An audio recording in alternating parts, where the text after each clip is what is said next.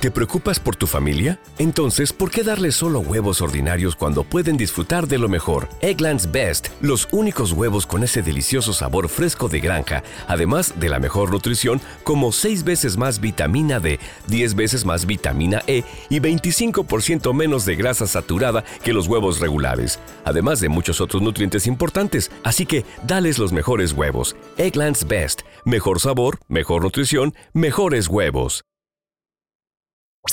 Escuchas, estás escuchando Just Green, el pod desde México para todo el mundo. Comenzamos. ¿Cómo están queridos amigos? Los saluda Josh Green. Hoy que es jueves 22 de junio del 2023. Hoy especialmente te comento la fecha porque bueno, el día lunes se perdió comunicación con Titán. Titán es un submarino que se ha desarrollado, bueno, es una cápsula para ser eh, más exactos, muy parecida a un submarino, que se renta a turistas, esto ha sido muy reciente, para que puedas explorar los restos del Titanic. ¿Por qué? Bueno, porque así somos los humanos. ¿Qué es lo que más te causa visitas, interés, emoción o tristeza? Pues bueno, desgraciadamente una tragedia. Sí, como lo que pasó en Titanic, que pues bueno ya es de todo el mundo conocida, ¿no? Esta embarcación gigantesca que bueno sufrió pues, una serie de eventos que hizo que pues bueno esté desplomado y está en el fondo del mar, se han hecho películas hasta morir, bueno muy famosas la de James Cameron. Y pues bueno eso hace que podamos y tengamos ganas de ir a ver esto puede ser no solo tragedias, los seres humanos pues nos gusta ir a zonas icónicas, ¿no? Imagínense poder ir a la luna y ver dónde estén ahí, por ejemplo, los restos de todas las expediciones lunares, pues bueno, el océano es más o menos lo mismo, ¿eh? que, igual de complejo que viajar al espacio, porque no hay luz a ciertas profundidades, la presión atmosférica, en fin, es un reto. Entonces, poder eh, tener aparatos que vayan y que lo puedas visitar, pues es muy emocionante. Alan Estrada, un, mexicano youtuber muy conocido por, por, hacer este tipo de viajes, pues bueno, lo narró hace más o menos un año. Te voy a dejar un enlace en la descripción de este episodio de, pues bueno, cómo puedes tú llegar a, a estos restos. Él llegó, de forma exitosa y, te lo narra de forma muy emocionante, la verdad. Es un material que vale la pena. Pues bueno, él viajó exactamente en este mismo submarino que desde el día lunes perdió, se perdió la comunicación. ¿Qué pasó? ¿Qué pudo haber pasado? Bueno, de entrada, la gente todavía puede estar viva. Las malas noticias es que se está acabando el oxígeno. no es eterno.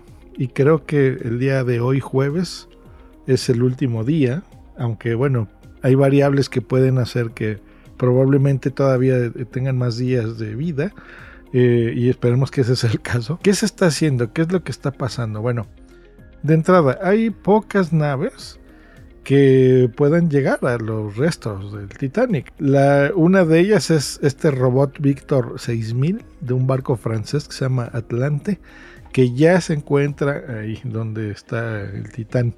Es complejo porque les digo, es muy profundo. En este momento las condiciones de, clima y tiempo no son las óptimas, así que está canijo. ¿Qué pasó ahí? Bueno, iban cinco personas a bordo de la nave, entre ellas el dueño del Titán, se llama Stockton Rush, que es el CEO de Ocean Gate el explorador y cartógrafo del Titanic Paul Henry Nagrelot y bueno algunos eh, millonarios y turistas llamémosle así que pues estaban en esta expedición. Porque pues, cuesta 250 mil dólares. Es carísimo un cuarto de millón de dólares es lo que cuesta. Cuando fue Alan Estrada pues costaba menos. Porque es tan caro bueno tienen que rentar eh, un barco gigantesco que tiene que zarpar de eh, Terranova, que es una, un poblado cercano, bueno, de Canadá, en donde, bueno, tienes que viajar eh, muchísimos metros, muchísimos kilómetros hasta donde fue y donde están los restos del Titanic, hasta que llegues ahí de la cresta, em, tengas que descender. Y exactamente eso es lo que está pasando. Bueno, ¿cuáles son algunas de las hipótesis de esto? Pues empezó a descender más o menos a los mil metros, un poquito más, ahí es en donde se pierde el control. Pudo haber sido arrastrado por una corriente o un fallo eléctrico y ahí es donde se perdió la comunicación. Hipótesis 2. La estructura o materiales de fibra de carbono no soportaron la presión. ¿Por qué? Esto es más o menos a los 2000 metros, son 2 kilómetros más o menos de profundidad.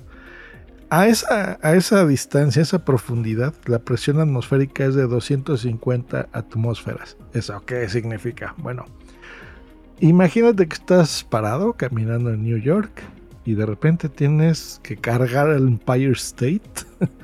esa es la presión que sientes a los 2000 metros de profundidad.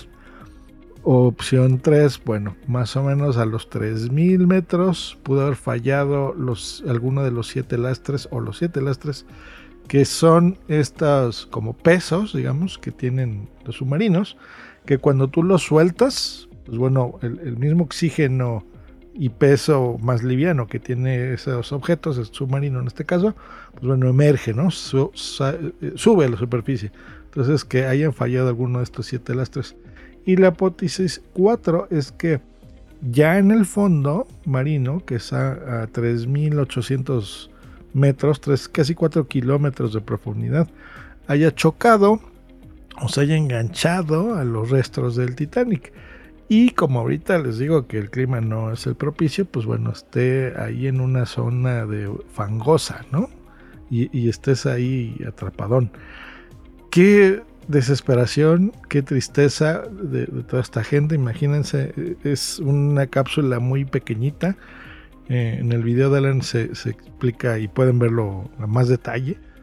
Porque ni siquiera es un lugar que te puedas tú así parar, por ejemplo. Es, tienes que estar como sentadito. Entonces imagínate, no te puedes ni parar, no tienes comida suficiente, tienen ahí algunos sándwiches y algunas cositas y bebidas. Pero bueno, está pensado, estaba pensado este viaje pues les repito, para unas tres o cuatro horas en lo que llegas al lugar, bueno, eh, eh, sumerges y emerges, pues bueno, digamos unas seis horas en total de, toda esta travesía. Y bueno, ya esto fue el día lunes donde se, hizo esta expedición y hoy es jueves, imagínense. Qué desesperación. El, poder eh, ir al baño, los nervios, si estás vomitando, la verdad es que es una, una tragedia. Esperamos que haya un, final feliz. Hay buenas noticias. Han detectado varias boyas sumergibles, micrófonos que hay en, el, dentro del agua, pues sonidos ¿no? que viajan por el efecto Doppler, que son estas ondas sonoras que, que miden distancias porque a esa profundidad pues no, no llegan las señales de GPS no hay luz, no hay energía eléctrica, no hay luz.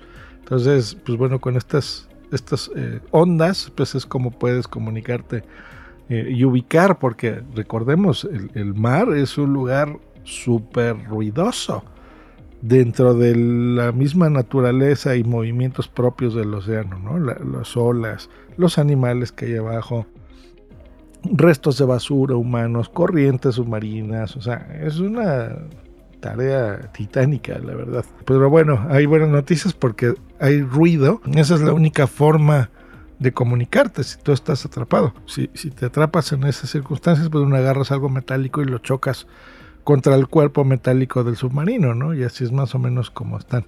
Pues bueno, este, este rescate pues sería el equivalente a las tragedias eh, en el espacio, ¿no? ¿Se acuerdan del Apolo 13? Pues bueno, más o menos eso es lo que, lo que ha pasado. Así que bueno, pues ya, ya veremos si se hace un segundo episodio o no. El deseo de este podcast y el mío personal pues es que esto acabe en una historia feliz. Pero bueno, todo, todo apunta a que no va a ser así. La verdad es que es muy complejo porque una vez que ubiques exactamente dónde está, pues también hay que sacarlo, porque son naves hechas para abrirlas en la superficie, no abajo. Les, ¿Recuerdan lo que les decía de las atmósferas? Esa presión tan gigantesca que hay, pues bueno, con un hoyito o una apertura que hagas ahí, implosiona todo. Es muy complejo. Así que bueno, hay, hay ya buenas noticias, por lo menos por el ruido. Aunque al momento de que estoy grabando este episodio, bueno, también ya han encontrado ahí algunos restos. No se saben, en este momento los están analizando. Este robot que les dije, bueno, de que están cerca del Titanic y están analizando, bueno, si son restos del Titán, de esta cápsula, o son restos propios de otras naves o del mismo Titanic, por ejemplo. Pues bueno, ahí está la historia del día de hoy. La tecnología es bonita, nos ayuda a conocer estas historias de forma visual, como la aventura de Alan Estrada. Pero, mm, pues bueno, el espíritu aventurero de la humanidad, así es. Hay gente que quiere conquistar las cimas del mundo, pues bueno, ahí va el Everest.